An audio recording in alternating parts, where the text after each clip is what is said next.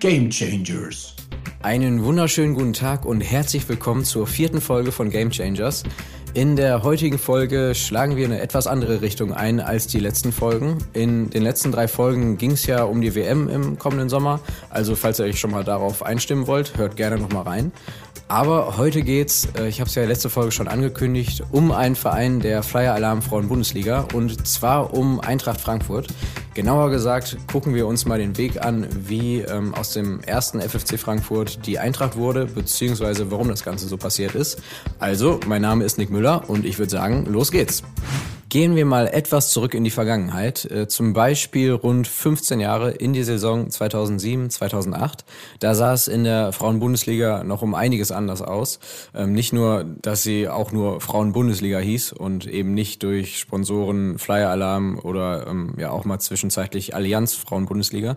Am letzten Spieltag der Saison 2007-8 sah die Tabelle folgendermaßen aus. Auf dem dritten Platz Turbine Potsdam, auf dem zweiten der FCR Duisburg und auf dem ersten der erste FFC Frankfurt. Nicht nur, dass Wolfsburg und Bayern erst gar nicht in den Top 3 auftauchen, die haben damals den sechsten und vierten Platz belegt, also ähm, Bayern den vierten und Wolfsburg den sechsten.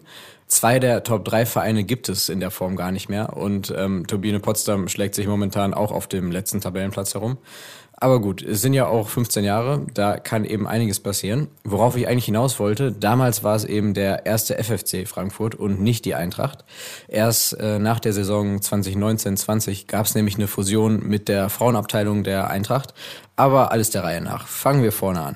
Wir sind im Jahr 1998 und man dachte sich in Frankfurt, wir brauchen einen Frauenfußballverein. Oder besser gesagt einen, einen neuen, einen anderen Verein, weil den SG Braunheim gab es schon und der erste FFC wurde dann mit oder er aus der Frauenabteilung des äh, SG Braunheim gegründet.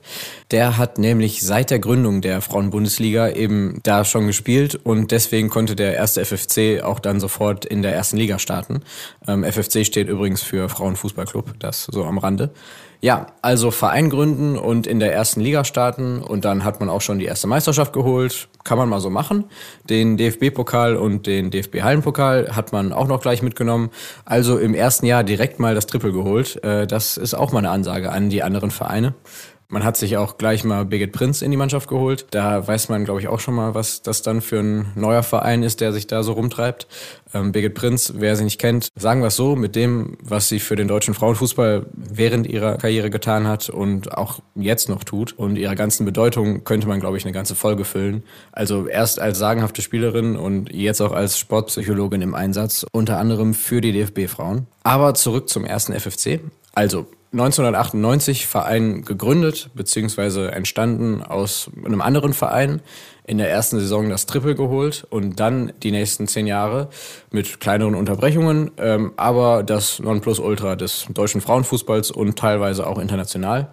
Die erfolgreichste Saison der Frankfurterin war dann übrigens die Saison 2001, 2002, also auch gut am Anfang. Weil was ist schon ein Triple, wenn in dem Jahr auch noch das erste Mal die Champions League, damals noch der UEFA Women's Cup, ähm, wenn, wenn der zum ersten Mal ausgetragen wird. Den Pokal nehmen wir dann auch noch mit. Also Meisterschaft, DFB-Pokal, DFB-Hallenpokal und Champions League-Sieger. Mehr geht dann nun wirklich nicht auf Vereinsebene. Ja, die ersten zehn Jahre waren wirklich sehr, sehr erfolgreiche Jahre. Insgesamt siebenmal deutscher Meister, siebenmal DFB-Pokalsieger und auch dreimal Champions League-Sieger. Später kam dann übrigens noch zweimal der DFB-Pokal dazu und auch noch einmal die Champions League. Ähm, das war dann aber damals zu der Zeit ein Kopf-an-Kopf-Rennen mit Turbine Potsdam. Vergleichbar heute ungefähr wie Wolfsburg und Bayern. Ja, also die ersten zehn Jahre sehr erfolgreich. Und dann wurde es ein bisschen holprig. Ähm, viele Leistungsträgerinnen sind weggefallen, entweder weil sie ihre Karriere beendet haben oder über einen längeren Zeitraum verletzt waren. Und erst in der Spielzeit ähm, 2010, 2011, ich meine, gut, das waren jetzt auch nur zwei bis drei Jahre, da ging es dann wieder ein bisschen bergauf und da hat man sich auch direkt dann wieder den DFB-Pokal geschnappt. Dann gab es ein Jährchen später ein weiteres Highlight. Man war wieder im Finale der Champions League und das Finale war in München.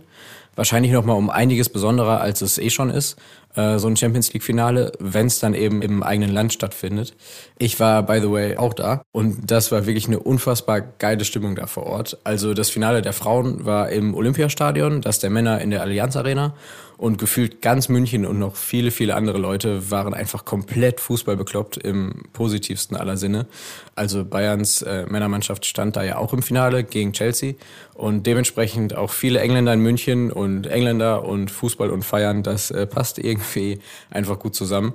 Ähm, das Finale der Frauen war im Olympiastadion und im Olympiapark äh, waren so viele Veranstaltungen und das Spiel an sich war auch nochmal eine ganz andere Ebene, als man es von damals kannte, also bei den Frauen.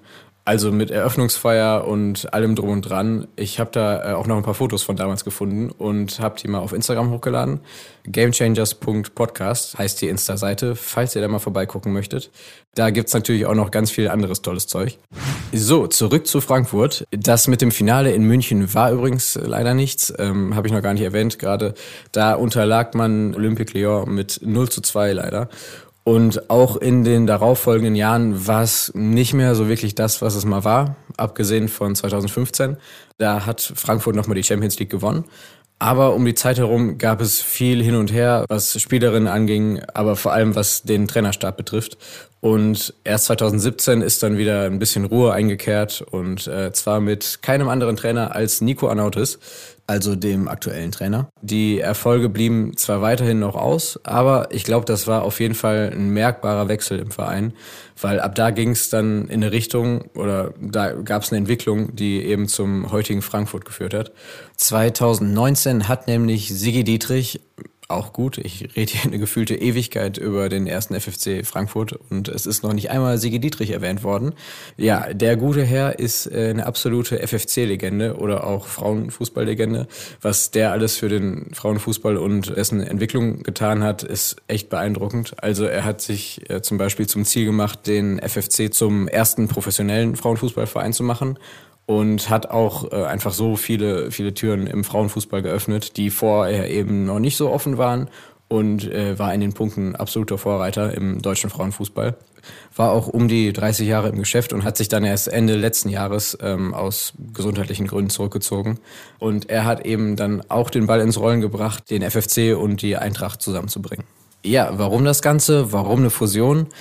Weil der Frauenfußball in Frankfurt äh, allgemein auf die nächste Ebene gelangen wollte und sollte. Und bei der Eintracht sind eben die Mittel eher da als bei einem eigenständigen Frauenfußballverein. Also was finanzielle Mittel angeht, Erfahrungswerte, Örtlichkeiten wie Stadien und so weiter. Das sieht man ja auch ganz gut in der aktuellen Frauenbundesliga.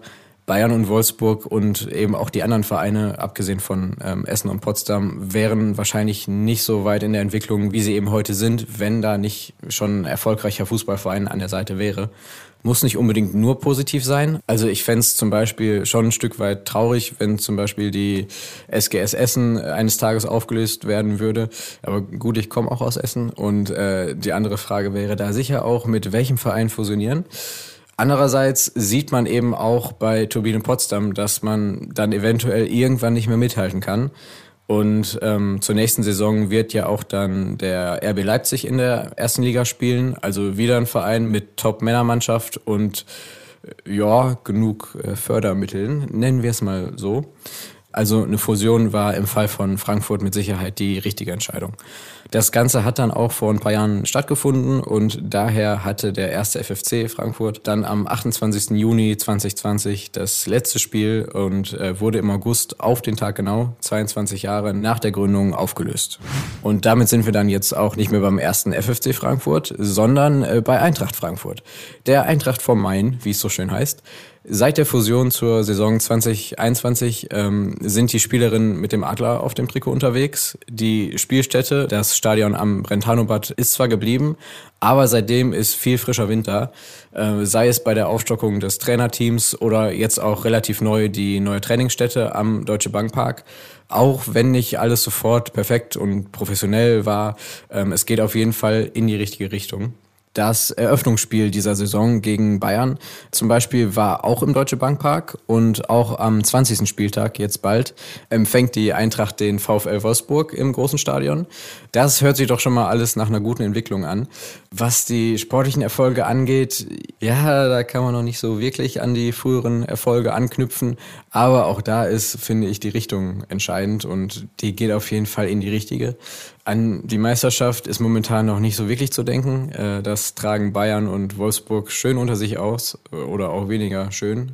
Naja, äh, ich denke auch, das wird sich die nächsten ein, zwei Saisons nicht wirklich ändern. Dafür sind die beiden Vereine, was professionelle Entwicklung und Erfahrungen angeht, Frankfurt zu viele Schritte voraus und äh, den anderen Teams erst recht. Aber ein gutes und auch realistisches Ziel ist gerade der dritte Platz und damit die Champions League Quali das hat ja auch im letzten Jahr schon ganz gut geklappt. Äh, nur ist man dann leider in der Quali rausgeflogen und hat es nicht äh, in die Champions League, in die eigentliche dann geschafft. Dieses Jahr muss man dann gucken, ob Hoffenheim den Frankfurterinnen da noch einen Strich durch die Rechnung machen kann. Da wird dann das direkte Duell der beiden äh, Ende April für eine Entscheidung sorgen, denke ich. Momentan tut sich Frankfurt da ein bisschen schwer. Also die hatten auf jeden Fall schon mal eine stärkere Phase in der Saison. Aber gut, wenn es in der nächsten Saison im Pokal auch wieder läuft, wäre es auch schön. Diese Saison war das ja leider nichts. Da ist Frankfurt schon im Achtelfinale gegen noch Zweitligisten RB Leipzig rausgeflogen. Aber Leipzig hat danach im Viertelfinale Essen mit 6 zu 1 vom Platz befördert und ist erst jetzt am, am Wochenende im Halbfinale gegen Freiburg mit einem knappen 0 zu 1 dann rausgeflogen.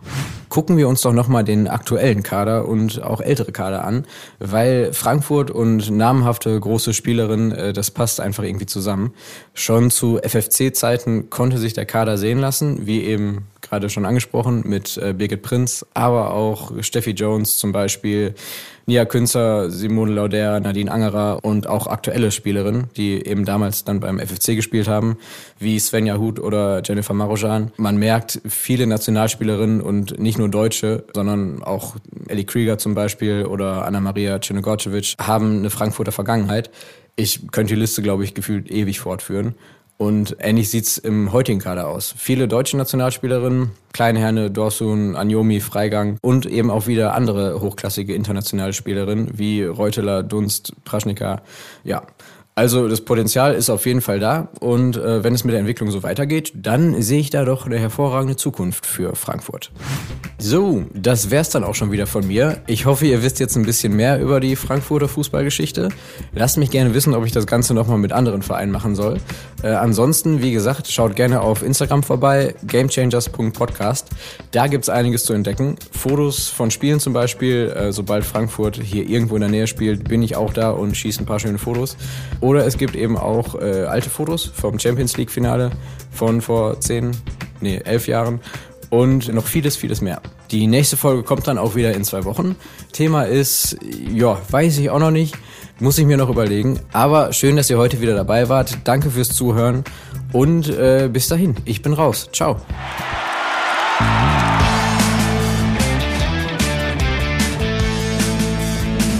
Game Changers.